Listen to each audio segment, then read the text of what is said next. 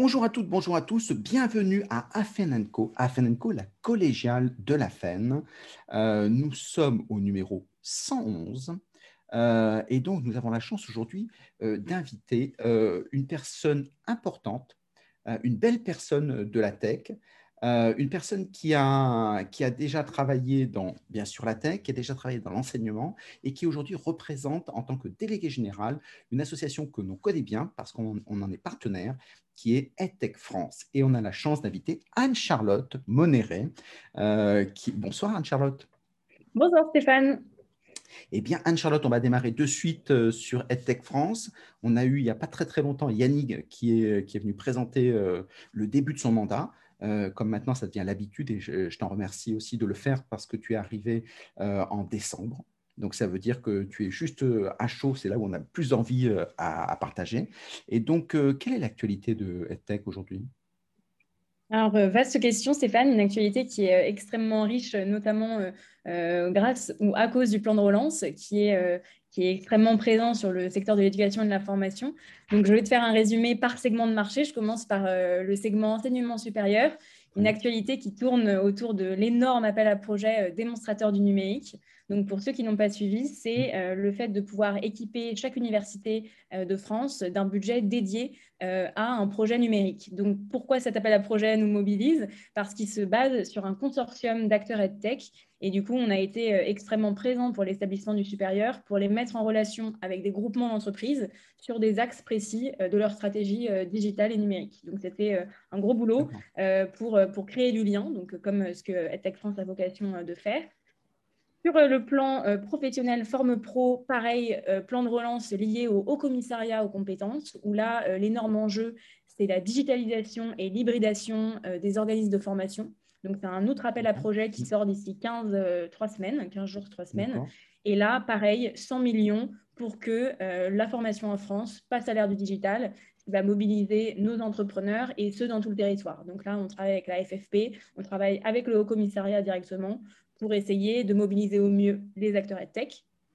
Et sur euh, le secteur scolaire, le dernier volet, qui représente donc un tiers de nos membres, là, tout un enjeu pour la rentrée 2021, euh, suite à la fermeture des établissements, une nouvelle fois, euh, la nécessité des textes s'est imposée. Donc, euh, on, travaille beaucoup avec le ministère pour que justement ces ressources numériques puissent être dans, dans les axes financiers pour la rentrée, pour que les établissements et les enseignants puissent s'équiper en ressources numériques et puissent bah, accélérer la, possibilité de l'enseignement à distance, même si on espère que les établissements ne fermeront plus. Mais donc voilà, donc vaste sujet euh, euh, et, beaucoup de choses à faire pour travailler donc euh, sur ces trois verticales qui sont à chaque fois très différentes. Et tu dirais que pour la partie formation professionnelle, cela concerne que les adhérents de, de France ou c'est plus large? C'est vraiment plus large. C'est euh, le plan de relance national euh, qui va mobiliser 300 millions euh, dans son ensemble et qui concerne autant les OF traditionnels pour se digitaliser comme la construction de tiers-lieux ancrés dans les régions pour favoriser la connexion entre des acteurs assez divers de la formation professionnelle. Donc c'est vraiment une volonté du gouvernement. EdTech France, bien sûr, réunit des acteurs EdTech sur la formation pro et a pour but d'être ancré dans les territoires et de travailler avec les acteurs traditionnels. Donc, on est mobilisé. Euh, mais, euh, mais, mais le, chantier est énorme et, c'est pour ça d'ailleurs qu'il y a 300 millions qui sont alloués à ce projet. Alors justement, s'il y a un organisme de formation qui nous entend, qui se dit bah, c'est peut-être aussi une opportunité, comment est-ce qu'il fait? Tout à fait. Et bien ça, c'était l'autre gros projet qu'on est en train de mener. c'est la nécessité d'avoir un annuaire, une cartographie claire, visible et publique donc là, on est en train de recenser l'intégralité de nos membres EdTech France, donc 337 entreprises avec euh, des spécificités produits, euh, utilisateurs finaux, technologies utilisées. Et cette cartographie sera euh, publiée sur notre site d'ici la mi-mai avec vraiment une visibilité à la fois territoriale de où se trouvent les acteurs et surtout de ce qu'ils proposent. Donc, je suis un OS, je suis à Clermont-Ferrand, je cherche une technologie de réalité virtuelle pour l'enseignement des langues eh bien, je pourrais mettre ces filtres-là et avoir accès euh, aux acteurs EdTech France qui, euh, qui bien sûr, euh, proposent cette solution, même si vous pouvez contacter EdTech France directement aussi. Mm. Mais le but était vraiment de passer à une autre échelle et que ça soit géré de manière autonome. Et ça veut dire qu'une fois qu'on a choisi, parce que c'est très important d'avoir un, annuaire, parce que aujourd'hui, ça n'est pas, chacun choisit en fonction des référencements mm, mm. sur Google, hein, pour le dire simplement. Euh, ça veut dire qu'une fois qu'on a choisi son, partenaire, il y a une prise en charge financière, c'est tout pris en charge, tout ou partie euh? Alors, pour cet appel à projet, du coup, ça sera de l'argent à aller gagner. Euh, donc, ça va être sélectif, compétitif, comme d'habitude.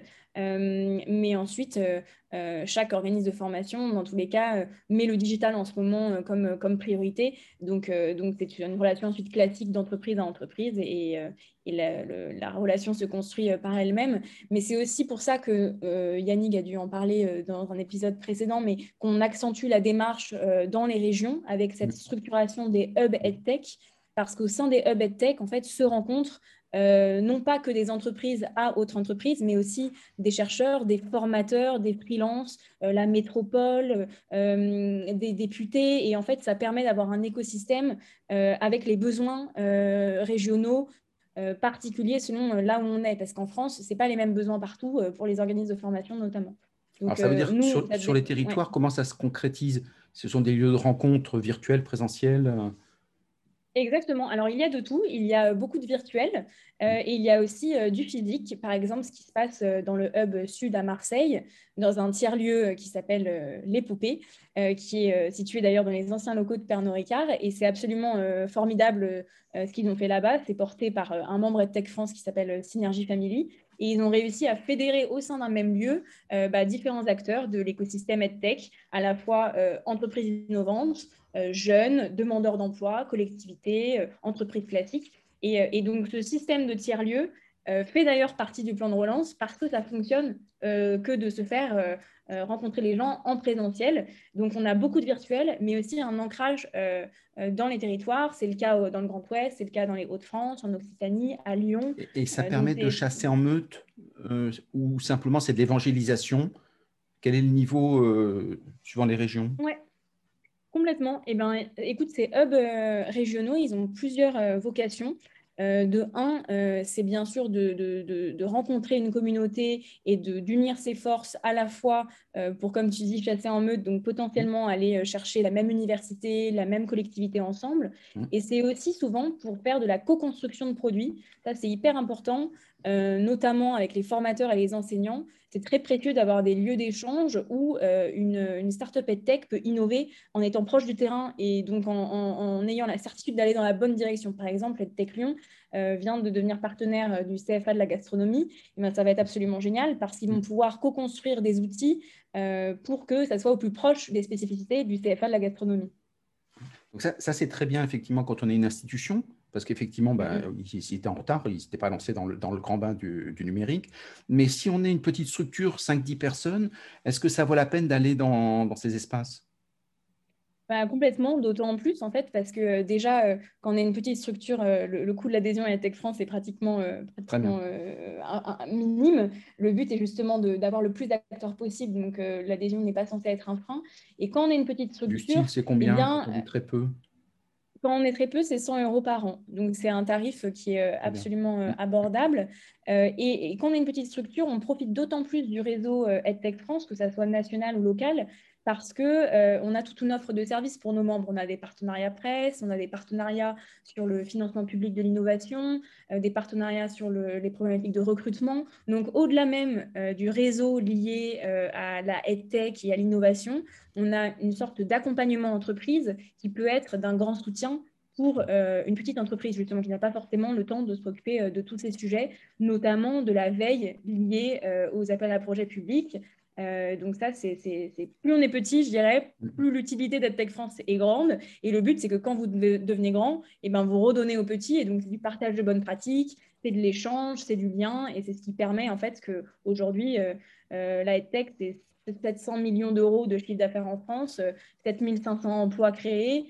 et, et, l'investissement dans les entreprises EdTech a fait x2 l'année dernière. Donc, on voit que c'est un, un, marché euh, qui est, vraiment en pleine consolidation, en plein essor, avec des acteurs de toute taille, à la fois des, petits organismes et des grosses entreprises. Euh, euh, et, surtout, il faut vraiment garder en tête qu'aujourd'hui, le marché mondial de l'éducation et de la formation pro n'est digitalisé qu'à 5%. Donc, en fait, le potentiel de croissance de la tech est absolument immense parce qu'on est juste au début on, de la va, on va aborder ça pour les gens qui veulent savoir si dans leur région, qu'est-ce qui existe. Euh, ils vont sur le site, euh, tout est inscrit euh Complètement. Alors, sur le site, vous pouvez nous écrire directement à, l'adresse indiquée, contact.zetechfrance.fr. Et euh, vous pouvez voir euh, dans nos partenaires euh, associatifs les hubs régionaux, avec à chaque fois, vous cliquez sur le logo et ça vous renvoie sur, sur le site dédié. Mais n'hésitez pas à nous contacter directement et moi ensuite, je vous mettrai en relation avec le hub local. Mais le réseau Tech France est national, donc vous pouvez être présent dans deux réseaux, le réseau local et le réseau national. Ce que je vous recommande parce que le réseau national a vraiment une visée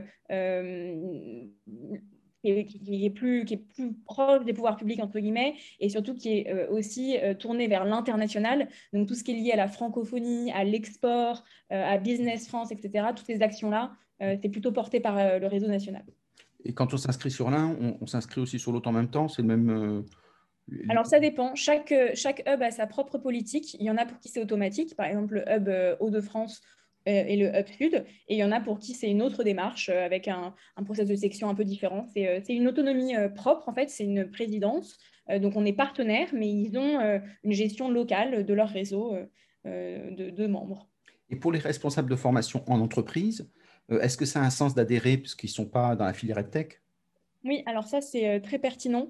là, le, but est plutôt de devenir partenaire. Donc, nous, on travaille avec un certain nombre de responsables de formation qui sont donc des partenaires EdTech France.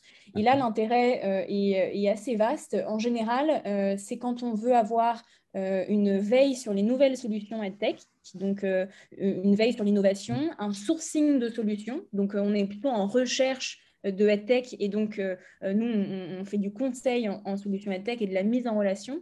Et, euh, après, pareil, parfois de, de, la mise en relation avec des experts sur des thématiques, euh, soit pour des événements, soit pour des learning expeditions. Donc, ça, ça, a un intérêt quand on est responsable de formation d'une entreprise, qu'importe la taille, de faire devenir son entreprise partenaire à Tech France. Donc, c'est le cas avec un certain nombre d'entreprises, des grosses, des petites. Mm. Euh, et, c'est intéressant vraiment pour, euh, pour être au plus proche de là où l'innovation et tech se passe. Donc, c'est très intéressant aussi. Très bien. Donc, ça permet à la fois de, faire du contact et puis avoir de l'évangélisation pour les gens qui découvrent. Donc, c'est tous les. Tout à fait. Et de l'accompagnement parce que, euh, parce que la tech, eh bien, ça demeure extrêmement vaste, difficilement lisible parfois quand on s'y penche pour la première fois. Et donc, ce, ce, type de partenariat euh, peut aider aussi à la transformation culturelle euh, euh, et, numérique d'une entreprise. Donc, c'est quelque chose qui est assez, efficace. Et, nous, on est ravis d'avoir des partenaires de tout secteur, de, toute zone, justement pour que la tech, ça ne soit pas une, bulle isolée du monde traditionnel de l'éducation et de la formation. Le but, c'est vraiment que ça infuse dans ces verticales. Impeccable. Donc ça, c'est très bien. Alors, euh, tu l'as abordé tout à l'heure et, donc je t'ai coupé euh, pour, approfondir justement la partie territoriale. Mhm. Mais tu disais qu'aujourd'hui, la, la France explose dans, le, dans son développement. Est-ce que finalement, la filière EdTech, euh, si on la compare au reste du monde, on est bon, pas bon, on peut mieux faire? Oui, alors, on, peut toujours mieux faire, bien sûr, mais, euh, on, est quand même un acteur qui, euh, est assez présent euh, en Europe. Pour te remettre un peu le, les, chiffres au niveau mondial, la EdTech, c'est en investissement dans le monde, c'est 16 milliards de dollars en 2020. Et ce qui est intéressant, c'est qu'en 2010, il y avait eu 500 millions d'investissements. Ça veut dire qu'en 10 ans, l'investissement dans la EdTech dans le monde a fait x32. Donc, bien sûr, euh, tu me diras, c'est parce que tout s'est numérisé, etc. Mais pas que. C'est aussi parce que euh, la crise sanitaire sur la dernière année a bien sûr forcé le télétravail et l'école à distance. Et du coup, on a fait un record d'investissement x2 comparé à l'année dernière. C'est ce que je te disais. Et en France, euh, on se débrouille pas si mal. On est le deuxième marché en Europe derrière le UK. Et on a, comme je te disais, une filière qui représente à peu près 700 millions d'euros de chiffre d'affaires mais euh, on est quand même loin derrière les Américains, les Chinois euh, et les Indiens, euh, parce que pour te donner la part des investissements mondiaux que je viens de te citer, sur ces 16 milliards de dollars, bah, tu en as 60% qui sont faits par des Chinois et 5% qui sont faits par l'Europe. Donc, on est quand même tout petit. après, on a des innovations extrêmement bonnes. On a un lien avec la recherche qui est très présent en France. On travaille, les entrepreneurs travaillent beaucoup avec des labos de recherche On est tourné de plus en plus vers l'export. La grande majorité de nos entreprises réalisent un chiffre d'affaires à l'export. Et surtout, il y a un potentiel de marché énorme vu qu'on est digitalisé qu'à 5%. Mais par contre, bien sûr que les, les, plus gros marchés, entre guillemets, liés à leur démographie, ce sont les États-Unis, la Chine, l'Inde, mais on n'est quand même pas en reste et on est numéro 2 en Europe. Donc ça, c'est à garder en tête, c'est assez positif. Et surtout, on est irréprochable au niveau des données. On a vraiment une filière qui est très, très vertueuse. Mmh. Et si on regarde les modèles d'affaires de nos EdTech en France, à 98% d'entre elles, elles n'utilisent pas, elles ne monétisent pas les données de leurs utilisateurs. Donc, il y a moins de 2% des données qui sont utilisées à des fins publicitaires ou autres n'est pas du tout le cas sur les autres marchés. Donc, on a un marché qui est, de par notre cadre réglementaire euh, très, euh, très dense, on a un marché très vertueux. Est-ce que tu dirais justement que quand on voit, tu parlais de démographie, euh, ce qui est important parce qu'il faut former les, gens qui existent, hein, donc ça a du sens, mais avec justement la francophonie, on s'aperçoit que la démographie est exponentielle dans certains pays, principalement l'Afrique, mais ça veut dire, est-ce qu'il n'y a pas une carte à jouer? Et si je complète ma, ma question, est-ce que ce n'est pas plutôt un problème culturel? On a tendance un peu à rester euh, dans la métropole et se disant l'extérieur, c'est dehors. Oui, euh, c'est intéressant ce que tu dis. C'est vrai que nous, euh, en tant que, Français et francophones, on a un grand potentiel d'exportation vers les pays francophones, notamment en Afrique et au Canada. c'est quelque chose qui, est bien évidemment adressé par Business France. Ils ont un, département EdTech et il y a un chèque relance export qui a été mis en place pour les EdTech. Donc, vous êtes une EdTech qui veut, veut vous exporter vous pouvez contacter Business France, il y a euh, des, tickets tarifaires dédiés à, l'export pour les EdTech françaises. Donc, tu as tout à fait raison, on a un, potentiel qui est assez dingue à l'export. Après, euh, souvent, en fait, on se rend compte que les entreprises qui se lancent à l'international en France, c'est parce qu'elles euh, n'ont pas forcément trouvé leur marché sur le territoire. Là, je te parle plutôt du segment mmh. Mmh. éducation. Parce qu'en fait, comme on a euh, historiquement un marché d'éducation qui est public en France, ce qui n'est pas forcément le cas dans les autres pays, euh, les, entreprises euh, se, tournent rapidement vers l'international pour faire entrer de l'argent. Sur la formation professionnelle, la stratégie en général, elle est plutôt de consolider le marché français, de gagner des parts de marché et d'y aller dans un second temps. Donc, c'est deux choses assez, assez différentes.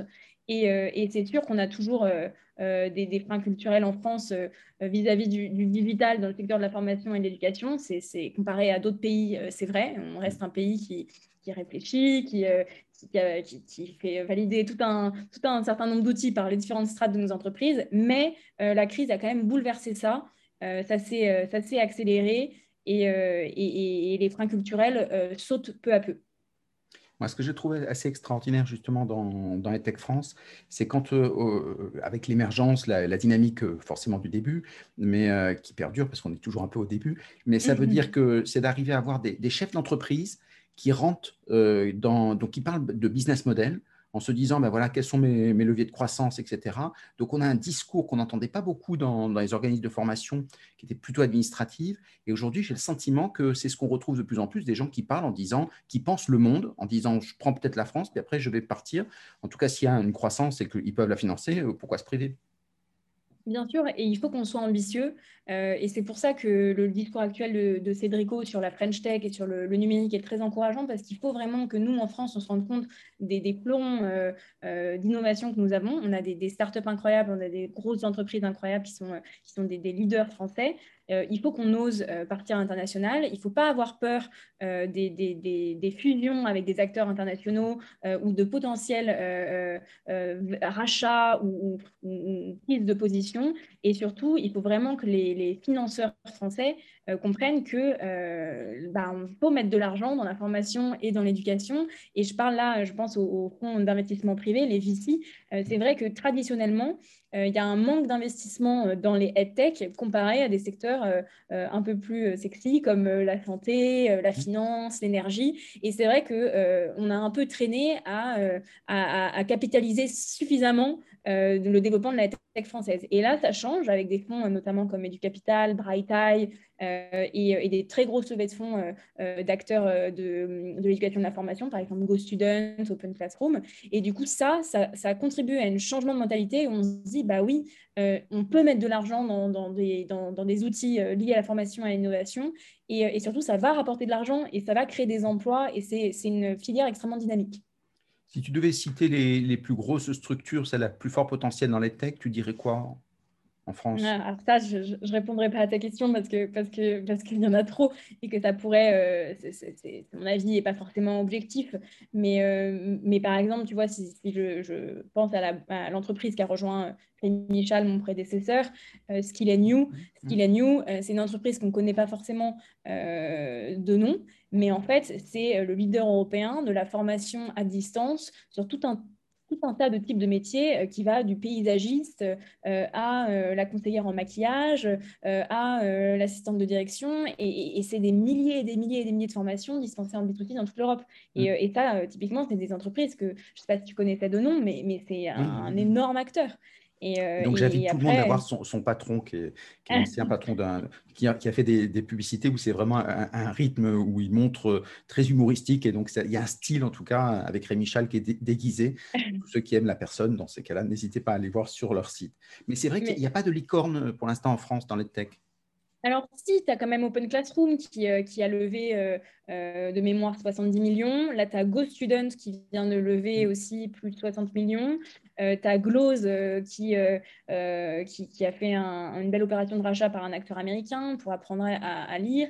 Il y a Lalilo, pareil, dans l'éducation, qui, qui, a fait une belle opération de, rachat. Il y a des levées de fonds assez, assez concrètes, hein, assez importantes. Powers, le nouveau jeu vidéo éducatif. il y a des pépites, il y a Dipongo, Absco, euh, Évidence B dans l'intelligence artificielle. Il y, a, vraiment des, superbes boîtes. Euh, Projet Voltaire, Didask, enfin. Euh, il, y, en a des milliers, Klaxoon, Bidis, John Mars, euh, tu, les connais tous. Mais... C'est vrai, mais pour l'instant, alors sauf erreur de ma part, elles ne sont pas encore des licornes, donc elles ne sont pas évaluées à un milliard. donc, raison. elles sont encore un peu loin, mais il y a un potentiel énorme. Oui, il y a un potentiel et tu as tout à fait raison. on a 65% du chiffre d'affaires de la filière qui est réalisé par les 30 plus gros acteurs. Mmh. Donc, ça veut quand même dire que euh, euh, notre filière, elle est euh, fragmentée. C'est ce qu'on appelle une mmh. forêt de bonsaï. Mmh. donc, il y a un très, très gros potentiel, mais on a besoin de structuration, on a besoin d'opérations de fusion, on a besoin de lever de fonds et tout ça euh, dépend aussi beaucoup euh, de la place de la tech euh, dans la stratégie gouvernementale. Et grâce à la crise sanitaire, entre guillemets, le, le grâce, la tech et l'enseignement à distance, la formation à distance sont sur le devant de la scène. Donc en fait, on voit de plus en plus des acteurs qui grossissent parce que le marché, l'accès au marché grossit et se facilite. Donc c'est automatique en fait.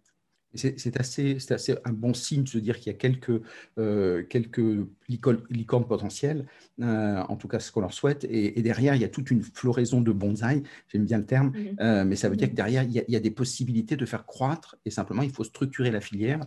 le gouvernement a, a, une place à jouer, je pense que c'est plus l'entreprise et donc, les entreprises qui, évidemment, se disent il manque des matériaux, donc on va trouver des partenariats ou des rachats, tout simplement, à des prix qui soient plus anglo-saxons que des prix euh, euh, franco-français, où dans ces cas-là, les rachats sont un peu euh, moins monétisés. Exactement. Et, après, les, rachats se passent selon les, selon les besoins. Par exemple, je pense au groupe Hello Work, dans le recrutement et la formation, qui vient d'acquérir C-Cube, qui fait euh, du forum euh, virtuel, forum carrière, forum recrutement étudiant virtuel.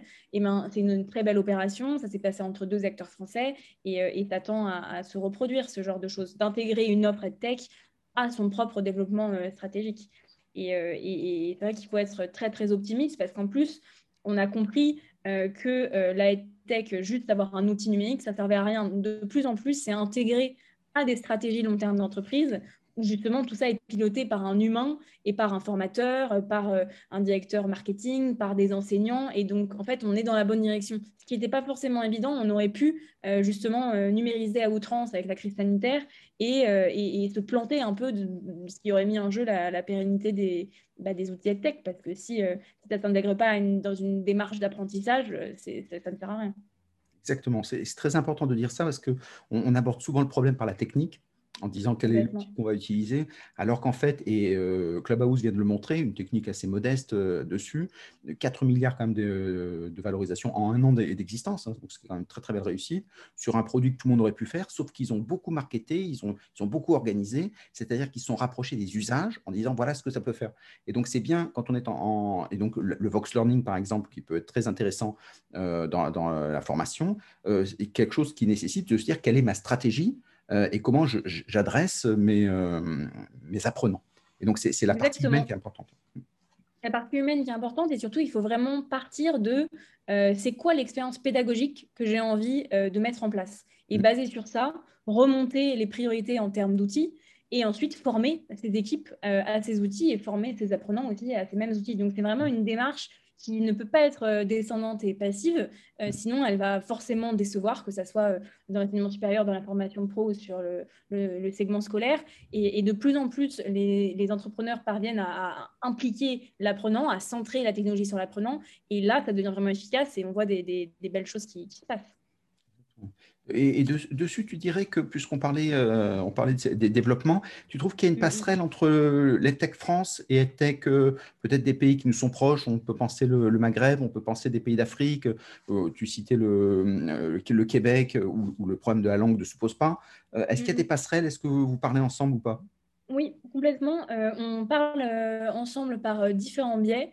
je rebondis sur le Québec. on est très proche de EdTech, donc ça s'écrit E-D-T EQ, euh, qui est l'association euh, québécoise de la EdTech, mm. euh, qui regroupe 80 membres et qui est très active. Donc, eux, on leur parle beaucoup. En Europe, on est au sein de deux dispositifs. Le numéro un, c'est la European EdTech Alliance. Donc, si vous êtes intéressé pour aller sur un marché européen, n'hésitez pas à aller sur leur site. Mm.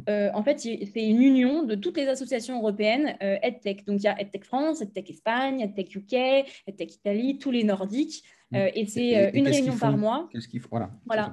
C'est de la veille, une réunion par mois, échange de bonnes pratiques, qu'est-ce qui se passe dans mon pays? Et c'est surtout un point d'entrée si jamais un entrepreneur d'une des associations veut rentrer sur le marché. Comme moi, je peux me faire contacter par un entrepreneur espagnol, euh, italien, etc. Donc, c'est vraiment centraliser la prise de contact, avoir une, un partage de nos tendances, parce qu'en fait, on ne se parle pas beaucoup, même en Europe. Tu mhm. vois, il n'y a pas besoin d'aller euh, au Maghreb, on ne se parle pas. Euh, et, et, ça, c'est vraiment une question de, de, créer du lien. Et après, on a FENI, qui est un dispositif qui est mené avec l'AFINEF, le ministère de l'Éducation nationale et Business France, et là, c'est vraiment euh, accès financement, événements communs. Et ça nous emmène justement au Maghreb euh, avec l'événement, euh, le sommet de la francophonie qui va avoir lieu à Djerba en novembre, où typiquement, nous, on est en train d'essayer d'organiser un forum EdTech en parallèle pour que les acteurs qui se déplacent au Maghreb pour parler francophonie pensent éducation, pensent innovation, pensent numérique et puissent rencontrer des entrepreneurs. Donc, on leur parle et surtout, il y a aussi l'exposition universelle de Dubaï qui a lieu en décembre, dont deux semaines entièrement dédiées à l'éducation. Et là, le but, bah pareil, ça va être de faire venir des entrepreneurs français pour montrer euh, le savoir-faire. On, a euh, un projet mené avec Business France et, la FINEF sur ce stand de Pavillon France. Et ça va être extrêmement important parce qu'on a des choses à jouer avec la francophonie, euh, que ce soit au Moyen-Orient ou, sur le continent africain. Et, et on, le tisse, on le tisse notamment avec des partenaires, par exemple et je terminerai là-dessus sur cette question, avec euh, un réseau de partenaires qui s'appelle la Fédération internationale des universités catholiques, c'est la FIUC. C'est un nouveau partenaire de cette année, 250 facs internationales présentes partout dans le monde. Et eux, euh, ils sont vraiment preneurs d'innovation EdTech. On co-organise un forum EdTech en juin euh, en virtuel avec eux pour qu'il y ait des tables rondes d'entrepreneurs qui parlent sur des thématiques précises à destination de ces présidents d'université. Et il y en a partout dans le monde, dont au Maghreb, en Amérique latine, au Canada et en Afrique. Donc, c'est des synergies très concrètes, en fait.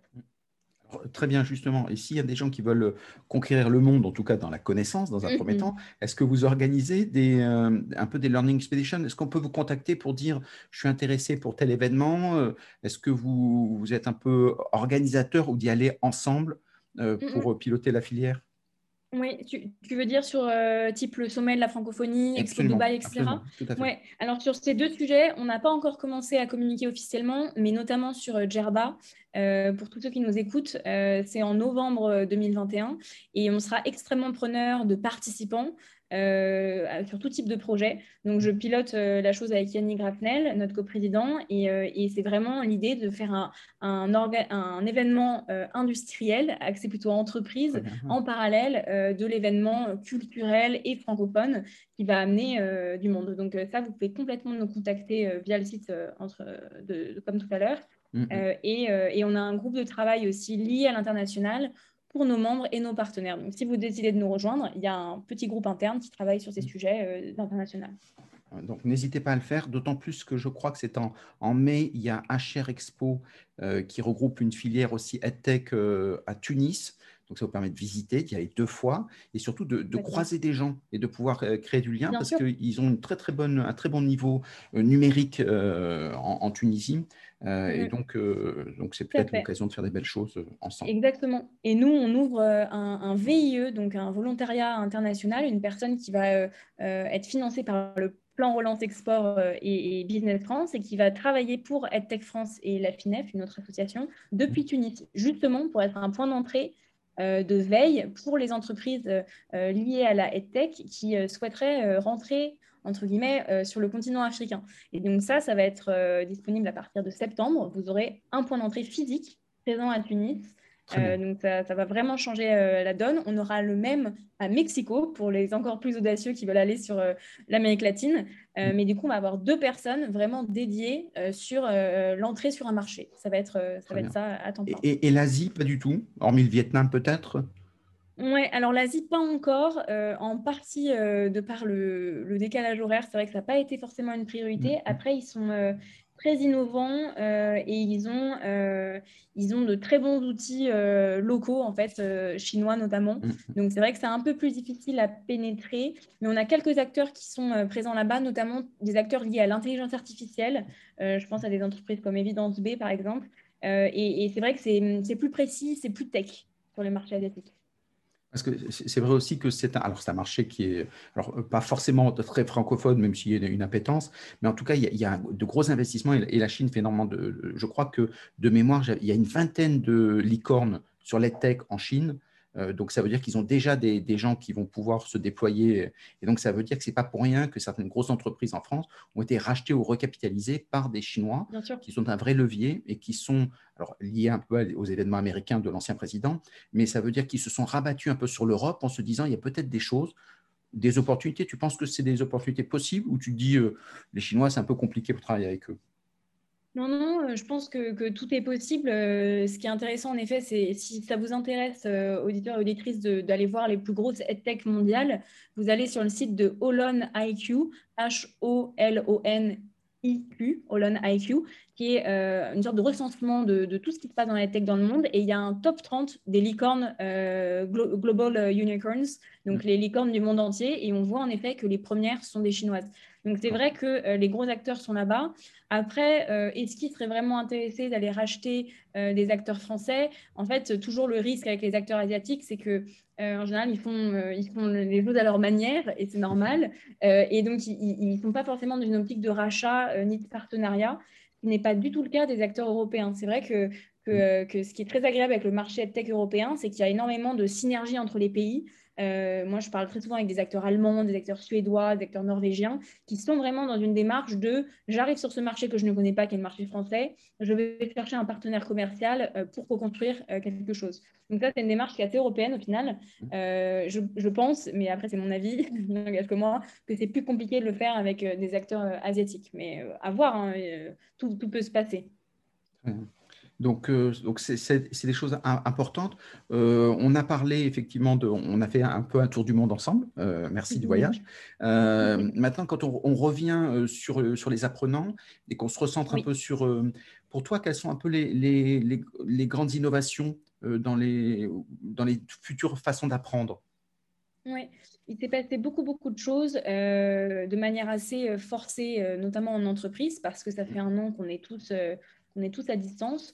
Euh, donc, il y, a plusieurs choses à retenir. Euh, l'axe principal, c'est que maintenant, la formation, euh, c'est vraiment une composante de la stratégie d'une entreprise. Une entreprise, elle doit faire monter en compétence ses collaborateurs, elle doit fédérer sa culture d'entreprise à travers la formation, et c'est tout ce qu'on appelle l'apprendre à apprendre. C'est pas juste des mots comme ça qui. Donc ça veut dire quoi apprendre à apprendre parce que les gens. Apprendre à apprendre, exactement. C'est être capable de remettre dans une démarche apprenante ses employés, euh, qu'importe son secteur, c'est-à-dire se rendre compte qu'un employé il peut être formé en fait en continu à tout moment, c'est pas euh, trois jours par an, euh, c'est de la formation et le résultat on se forme pas. Donc c'est comprendre que la formation c'est tout le temps, c'est comprendre aussi que si on ne met pas en pratique la formation, ça ne sert à rien. Donc, on doit former ses employés pour des choses précises.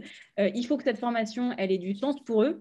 Et il faut qu'on leur laisse le temps, parce qu'il faut que la formation, ce soit quelque chose qui soit inscrit dans, dans son rythme normal d'employé. Donc ça, c'est les piliers de l'apprendre à apprendre, c'est-à-dire comment est-ce qu'on crée un cadre favorable pour la formation. Et en fait, c'est des choses qui existent depuis très très longtemps, hein, toutes, ces, toutes, ces, toutes ces démarches. mais maintenant, en fait, on l'a vu parce qu'on a vu que quand on ne faisait pas ça, donner du sens, donner du temps, euh, mettre en pratique, bah, ça ne fonctionnait pas. Et on l'a d'autant plus vu qu'on était tous à distance, donc ça se voyait bien euh, quand ça ne fonctionnait pas. Donc ça, c'est un peu le, changement radical qui s'est passé. C'est les, euh, apprenants demandent ça ou c'est plutôt les entreprises qui le demandent? Non, c'est vraiment les, ça vient du terrain. c'est un constat. C'est une, si la formation que tu reçois n'a pas de sens pour toi, tu ne sais pas pourquoi tu es là, tu ne peux pas le mettre en pratique dans ton travail au quotidien et tu n'as pas de temps nécessaire et une place mentale suffisante pour, pour apprendre, et eh ben ça ne marchera pas. Et en plus, on se rend compte aussi euh, que les apprenants ont un besoin de personnalisation euh, énorme. Et en fait, le, deuxième point, du la deuxième tendance, c'est euh, l'adaptive learning. les apprenants ont besoin d'avoir quelque chose qui soit adapté à la fois à leurs besoins cognitifs, mais aussi à leur à leur, euh, leur appétence. Euh, il ne faut pas proposer qu'un outil, qu'un support. Il faut qu'il y ait une diversité de supports pour que ça soit le, plus personnalisé possible. Donc ça, c'est un peu la deuxième grosse tendance. Et ça, du coup, ça, ça donne accès à, à, plein d'innovations un peu récentes. Tout ce qui est audio learning. Euh, beaucoup de gens apprennent par le podcast, apprennent euh, par, euh, par des, des, des, webinaires, mais sans images, parce qu'on se rend compte qu'on n'arrive pas à se concentrer. Euh, on a aussi tout ce qui concerne la réalité augmentée, donc pour, pour être au plus proche des besoins, il y a des personnes qui, qui aimeraient bien avoir accès à ce genre de, de choses. et après, le troisième point, le rôle de l'intelligence artificielle. c'est sûr qu'aujourd'hui, on a des solutions de machine learning qui sont absolument dingues et qui permettent de tracer des parcours qui apprennent des erreurs de l'apprenant et qui suggèrent du contenu adapté à un niveau de difficulté euh, selon euh, ce dont on a besoin. Donc, euh, et vraiment, tu dirais que l'intelligence artificielle a, besoin de data? Et donc, finalement, est-ce qu'on est qu'on rentre un peu dans l'ère de la data qui, est, qui, est, spécifique en Europe avec les RGPD Est-ce que ce n'est pas quelque chose de touchy? Alors, de, base, c'est quelque chose de touchy, mais en fait, on, donne euh, notre data euh, à, tout moment. Donc, il faut vraiment euh, sortir de, l'idée qu'aujourd'hui, on, peut ne pas donner nos data. Ce n'est pas vrai, on, le donne. et du coup, le but, c'est de le donner de la manière la plus propre possible et la plus utile pour nous. Et typiquement, le machine learning, bien utilisé, bien cadré grâce au RGPD avec des entreprises qui respectent ce cadre juridique, peut permettre de mieux travailler et de mieux apprendre. Et après, euh, le gros enjeu euh, sur cet aspect de l'IA, et tu fais bien de le soulever, c'est l'enjeu de souveraineté numérique. On a besoin d'acteurs français très forts sur ce machine learning lié à la formation et l'éducation pour que ça soit des données qui restent hébergées sur des data centers en France, que ce soit des données qui respectent le cadre français. Et, et ça, c'est l'énorme enjeu lié au développement de l'IA, parce que si on n'arrive pas à avoir des acteurs suffisamment puissants, eh bien, euh, aucune garantie qu'un acteur chinois il respecte vos, données. Et, c'est pour ça qu'il y a le gros projet sur lequel Tech France est impliqué qui s'appelle Gaia X, qui est une construction d'un de, hub de données euh, européen, donc, euh, qui serait donc uniquement aux normes européennes pour pas mhm. que ça soit aux Américains et aux Chinois. Et ce projet Gaia X, qui est une initiative franco-allemande, a tout un pont qui s'appelle le Data Space Education et qui est justement euh, une réflexion sur comment est-ce qu'on protège au mieux les données de l'éducation et de la formation, et notamment par exemple les voix. Il y a beaucoup d'applications qui utilisent des voix d'enfants, des voix d'adultes. Euh, on parle à son application. Comment est-ce que ça, on fait un cadre réglementaire qui soit adapté en fait? Parce qu'aujourd'hui, le problème, c'est que l'innovation avance pratiquement plus rapidement que le droit. Et, mm. euh, et, en Europe, on a un cadre juridique qui est, qui est, qui est, très bon et il faut faire attention à ce qu'il reste d'actualité pour pas que euh, justement il puisse y avoir des débordements et qui, prennent l'innovation en fait. Il y a un vrai modèle européen de la data face aux Américains, mm. aux, aux, Chinois qui sont dans des modèles alternatifs. Euh, pour terminer euh, sur, euh, sur, sur la tech, on a vu Christian de, Christian Saint-Etienne, conjoncturiste, disait qu'avec le confinement, il va y avoir à peu près 2 millions de personnes qui vont devoir changer de métier ou rester dans le même métier, mais changer les, compétences du métier. Donc, dans les 18 mois qui viennent, donc c'est énorme d'avoir 2 millions de personnes à former en 18 mois, on ne sait pas faire. Est-ce que la tech a, a des réponses à apporter? Mm, mm. Euh, c'est un très bon point et de manière euh, plus long terme, on sait que 85% euh, des métiers qu'il y aura dans 15 ans n'existent pas. Donc on sait que les gens vont devoir exercer en moyenne 10 à 13 métiers différents dans leur vie. Donc, au-delà de la reconversion immédiate liée au Covid, il y a aussi un enjeu de transformation du monde du travail mmh. qui est absolument énorme. et, et l'enjeu n'est pas sur les millennials, les gens qui rentrent dans le marché du travail. L'enjeu, c'est sur les gens qui ont à partir de maintenant 40 ans et qui vont devoir, dans les 15 prochaines années, euh, innover, monter en compétences, se, reconvertir, et qui n'ont pas forcément fait dans les 40 dernières années. Donc mm. ça, c'est assez important pour, remettre le contexte culturel. Et bien sûr que, que la EdTech euh, permet ça, Alors, parce que ça permet... C'est quand euh, la formation, en général, fonctionne de la façon suivante. On sait où on va, on a des cartographies de compétences, etc. On sait assez bien, quand on sait où on va, on, sait industrialiser. Quand on ne sait pas où on va, comment on fait? Tout à fait. c'est pour ça que tu as, tout à fait raison. Euh, pour ça, il y a des réponses concrètes. Déjà, donner la liberté euh, financière à tout le monde de se former euh, en dehors de son entreprise, ça c'est le CPF. Donc vraiment se dire, il faut que les personnes puissent prendre en main de manière autonome leur formation. Après, euh, il faut aussi euh, que euh, l'État joue son rôle dans le plan de relance et permette justement aux OF traditionnels de se digitaliser pour pouvoir former des gros volumes. Parce que la EdTech, ça permet quoi? Ça permet aussi de former en dehors juste d'une salle de 30 personnes. Donc, il faut garder de l'humain et des temps physiques et des temps synchrones, mais il faut aussi pouvoir faire de l'enseignement à distance, de la formation en ligne pour pouvoir former ces volumes de personnes qui cherchent à apprendre. Donc, il y a, plusieurs enjeux. Et, euh, et, Sylvain Vacarès, par exemple, dessus, pour la scalabilité, ce qui est très important, parce que si on veut faire des gros volumes, il faut avoir des produits qui soient scalables. Ça, donc, Sylvain Vacarès disait le contenu, donc, euh, qui a monté un bachelor justement sur le learning mm, digital, euh, il disait le contenu va être de plus en plus gratuit. Et donc, c'est tout l'accompagnement et tout l'écosystème, tout le fait de donner envie qui va organiser les apprentissages de demain, puisque les gens peuvent très bien se connecter avec des supports qui sont de plus en plus accessibles. Qu'est-ce que tu en penses? Bien sûr, oui, ça c'est euh, extrêmement important. C'est euh, quelque chose qui s'appelle le nudge.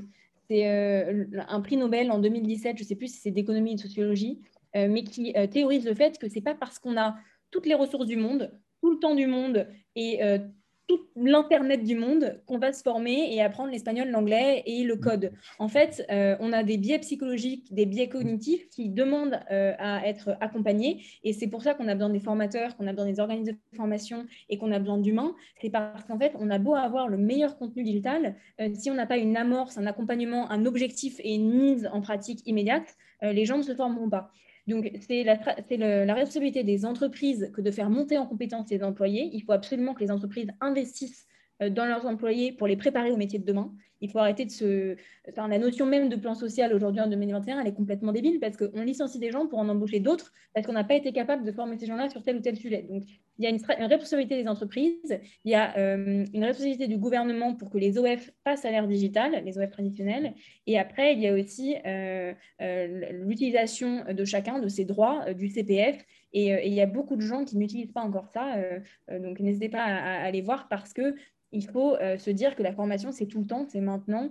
Euh, et, euh, et EdTech France, la cartographie, aura aussi pour but de faire trouver à des particuliers des formations qui leur conviennent, en fait. Donc, il y a les trois volets, responsabilité entreprise, responsabilité gouvernement et responsabilité personnelle pour, pour se former pour demain. Ben, impeccable, si avec ça on ne trouve pas son bonheur. Merci beaucoup euh, à Anne-Charlotte euh, de cette euh, présentation qui était exhaustive. On a brassé énormément de choses. C'était passionnant. Et donc, les gens qui veulent te suivre, comment est-ce qu'ils font pour te connecter s'ils ont plein de questions avec tout ce qu'on a vu? Bien sûr, vous pouvez m'ajouter sur LinkedIn. En général, je suis assez réactive. Sinon, je reçois les mails via le site EdTech France. Donc, ça arrive aussi dans une de mes boîtes mail. Sur Twitter également. Euh, je, suis, euh, je suis réactive, donc Twitter, LinkedIn, email, avec très grand plaisir. Et, euh, et en général, je, réponds assez rapidement. C'est une de mes rares qualités. non, il y en a d'autres. On en a noté d'autres. Hein. Merci beaucoup. Au revoir à tout le monde. À très bientôt. Merci Stéphane. À très vite.